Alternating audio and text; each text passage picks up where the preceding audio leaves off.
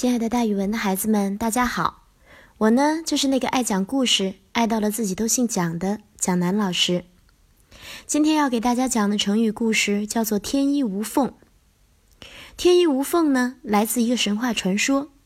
传说仙女的衣服是没有衣缝的，比喻事物周密完善，找不出什么毛病来。古时候有一个叫郭汉的先生，他能诗善画，性格非常的诙谐。喜欢开玩笑。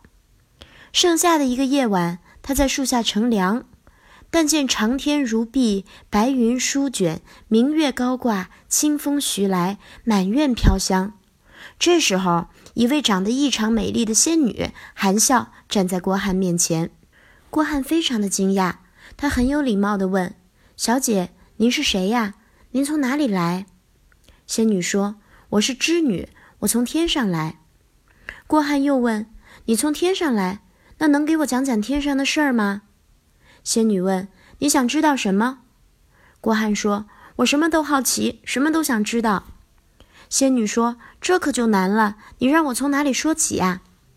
郭汉说：“人人都说仙人聪明，你就随便说说，我随便听。”仙女说：“天上四季如春，夏无酷暑，冬无严寒，绿树常青，花开不谢。”枝头百鸟和鸣，水中游鱼可见，没有疾病，也没有战争，也不用交赋税。总之，人生的一切苦难，天上都是没有的。郭汉说：“那天上那么好，你为什么还要跑到人间来呢？”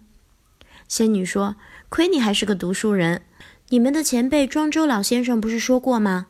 在栽满兰花的屋里待久了，也闻不到香味儿了，也就是久居兰室而不觉其香。”我也是一样呀，在天上待久了，难免有些寂寞，偶尔到人间来玩一玩。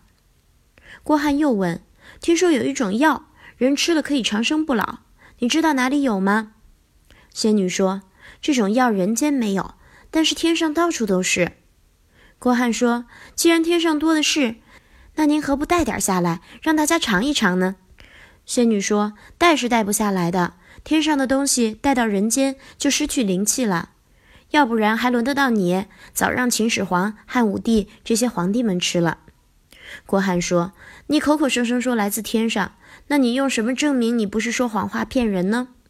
仙女让郭汉看她的衣服，郭汉仔细看，非常诧异，仙女的衣服是没有接缝的。仙女说：“天衣无缝，你连这个都不懂，还称什么才子？我看你是十足的大傻瓜。”郭汉听完哈哈大笑。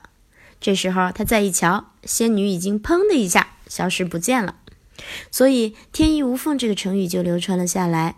本来是说天上的衣服没有接缝儿，后来我们用它来形容一件事情完美无缺，挑不出毛病来。